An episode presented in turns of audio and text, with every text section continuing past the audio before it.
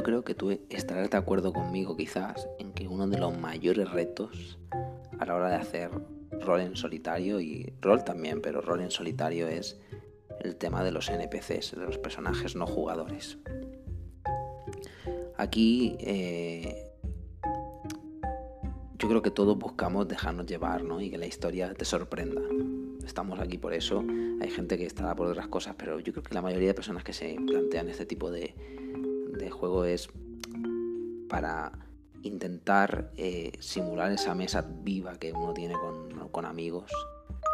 Eh, que yo en mi caso la verdad no he tenido esa experiencia porque eh, prácticamente me he iniciado en el rol en solitario directamente.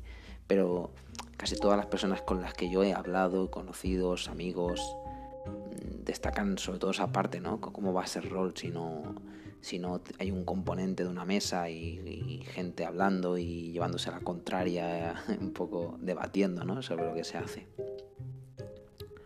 Y esto ah, eh, es complicado de conseguir, pero sobre todo también recala también en la poca frescura que puede tener un, personaje no jugador que normalmente lo lleva un máster. ¿no? Ese máster, al final, tu compañero que hace de máster o tú mismo, estás sorprendiendo a los jugadores cada vez que hablan. ¿no? Mm, porque no sabe lo que va a decir. El máster tiene una idea y te puede dar una entonación y, bueno, tiene más detalle que tú. Y esto yo lo vi, lo vi una limitación desde el primer momento que me puse a grabar las partidas. Me di cuenta de que es complicado, ¿no? Eh, darle a un personaje frescura cuando eres tú mismo el que lo lleva. Eh, puedes tener alguna indicación, tirar alguna tirada. Por ejemplo, yo en el caso de mi sistema con el, con el cual meto la parte del Covetous Poet, tiene una tabla donde tú puedes tirar para saber cómo de amigable es el, NPC y dentro de lo amigable que es, eh, cuánto está prestado, ¿no? Por ejemplo, puede ser que, que sea una persona que no es amiga tuya, pero que de repente se muestra muy gentil y que quiere ayudar, ¿no? Eh, y además tiene alguna, tienes como seis o siete tablas. La verdad es que ahí el sistema me encanta, que tiene mucho detalle con profesiones, cuál es el papel de ese NPC en la trama, cosas que te dan contexto para poner al NPC a trabajar, ¿no? Pero aún así, yo creo que todos los sistemas que yo he visto, y he pagado algunos en drive-thru, por ejemplo, y me he bajado algunos que son gratuitos y otros por los que he pagado, eh, se basan un poco en lo mismo, en que no te dan una manera en la que el NPC te contesta. Y para mí esto ha sido determinante. Y al final he llegado a un sistema, después de todas estas jornadas en las que no está jugando a, a juego de rol en solitario, sino que he estado pensando en cómo mejorar esa parte.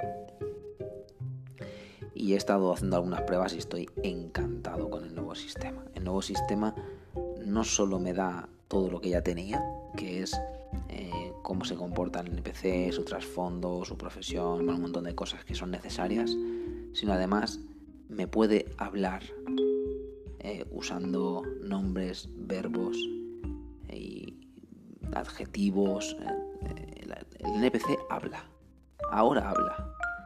Y os puedo asegurar que lo que dice yo no sé lo que va a ser, lo que va a decir, porque lo hago directamente con un oráculo que esto no es importante, la verdad. No, el oráculo no es una cosa, puedes, puede ser lo que tú quieras. Puede ser unos story cubes, una baraja de tarot, lo que te apetezca, una baraja eh, de póker, eso ya, bueno, cada uno puede hacerlo aquí como quiera. Yo sí que he seleccionado un oráculo para que me diga esto.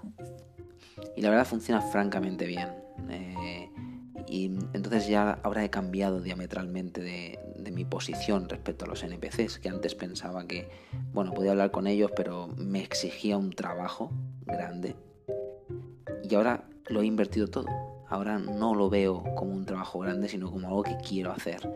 Quiero preguntar mucho a los NPCs, quiero eh, utilizar, de hecho, algunas tablas que están en el Covetous Poet, que son de eh, pistas, ¿no?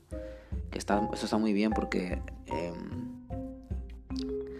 puedo, digamos, hablar con los NPCs hasta conseguir ciertos datos que tengan que ver con la trama que yo desconozco lo que va a ser. Así que en las siguientes partidas vais a notar, y por eso hago estos audios mini podcast, notar estos cambios nuevos, ¿no? Es que voy a hablar más con los NPCs aparte de lo que se basa el rol, que es también en acción, ¿no? Muchas veces los personajes tienen que meterse en líos, monumentales, hacer siempre combates en los eventos, ¿no? Está bien, pero yo, mi sensación es que muchas veces todo ese tipo de cosas pasan porque hay que divertir a la mesa.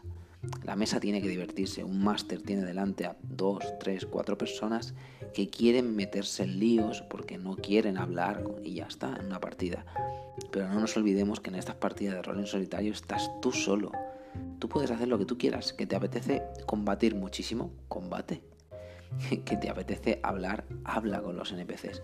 ¿Qué pasa? Que cuando tú estás en una mesa de juego no vas a ponerte ahí a charlar un buen rato con un NPC, porque entonces eh, muchos de tus compañeros dirán, bueno, habrá uno que quiere meterse en jaleos, que le pegará un pedazo a otro en una taberna y al final se líe todo.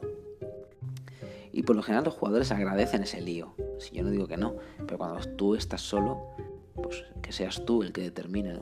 Eh, cómo van las cosas. Muchas veces en, cualquier historia, hablando se entiende la gente, ¿no? Y yo sinceramente no espero no tener que, tener esa sensación de que espero ya las cosas predecibles en un, en un evento, ¿no?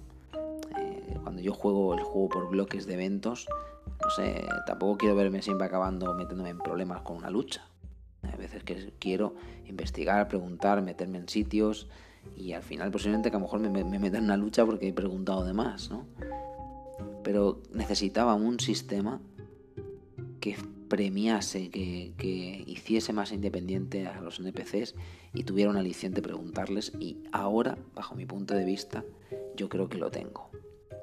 Así que he trabajado en esto y he sacado conclusiones. ¿Cómo lo he hecho? Pues bueno, pensando. Y sobre todo eh, hablando mucho con amigos que, saben mucho del tema y que me, inspiran eh, para yo, digamos, eh, tirar de conocimiento, de background, de cosas que he hecho, cosas que tengo en mi biblioteca, cosas que tengo en, cajas que no gasto y que posiblemente sean una herramienta perfecta para jugar en rol en solitario, porque al final esto no deja de ser un toolkit, un compendio de herramientas que uno ha usado para otras cosas o para jugar o, vamos, como recurso de cualquier otra cosa que de repente lo añades aquí. Así que estoy contento y no es el, de luego la versión definitiva, pero, pero sí que espero sacar muchísimo, muchísima rentabilidad de esto y por eso merece la pena, eh, ya que concretamente estoy jugando en, solitario, tener un poco de pausa, ¿no? Eh, a, mí, me gustaría haber grabado ya dos o tres eventos más y meterme casi prácticamente en, en, el momento final de la, de la campaña que estoy jugando, de la campaña, perdón, de la, de la partida que estoy jugando, pero también es verdad que si considero que puedo mejorarlo, pues me espero un poco y dedico algunas jornadas a investigar y luego a traer el sistema y a mejorar las partidas. Esto se basa en, la mejora continua. Y sobre todo se basa en un, en un, principio básico. Y es que todo esto que yo estoy grabando es para yo tener esa referencia, para yo hipearme, ¿no? Por eso le he puesto al nombre del, canal de podcast a tope de hype, porque al final yo utilizo este medio para retroalimentarme. Entonces decir, bueno, pues como he descubierto esta nueva manera de interaccionar con los NPCs, cojo, lo grabo y lo traigo aquí para dejarlo registrado y para yo mismo buscar ese aliciente para decir, bueno, mira, si consigo algo que es clave, lo voy a traer para grabarlo. O estoy, tengo que grabar esta partida, o tengo que hacerlo, sé que simplemente vale para yo subir el nivel de hype, porque ya después de mucho tiempo, y aquí me tomo una especie de off topic con respecto al rol en solitario, es que ya no se busca eh, llegar a personas con esto. sería increíble, ¿no? Que alguien estuviera escuchando esto y dijese, jolín, esto me ha ayudado un montón, ¿sabes? A, entender el rol en solitario o a, hincarle el diente de una manera, a enfocarlo. Pero yo sinceramente pienso, y ya lo dije en los primeros eh, episodios de, esta, de este partido actual, que creo que es una cosa muy de nicho. Entonces hay que darse cuenta de que uno está haciendo las cosas para uno mismo, que es importante porque el rol en solitario al final lo haces para ti mismo, para un autoconocimiento y también esto forma parte de llevar un registro, una bitácora, que en este caso llevo un audio y aprovecho para hablar a esa persona como del futuro que casi me siento yo, ¿no? Es me hubiera encantado poner en, internet o en Google el rol en solitario y encontrarme a una persona hablando de cómo lo va haciendo poco a poco, ¿no? Que a veces siempre hay poco material porque no es un tema eh, que tenga tanta demanda. Bueno, ya no me enrollo más, tengo tengo un nuevo sistema para NPCs y que se verán las partidas poco más. Ahora sí, yo creo que después de este mini podcast nos veremos en una nueva sesión de Shion, el coleccionista de espadas.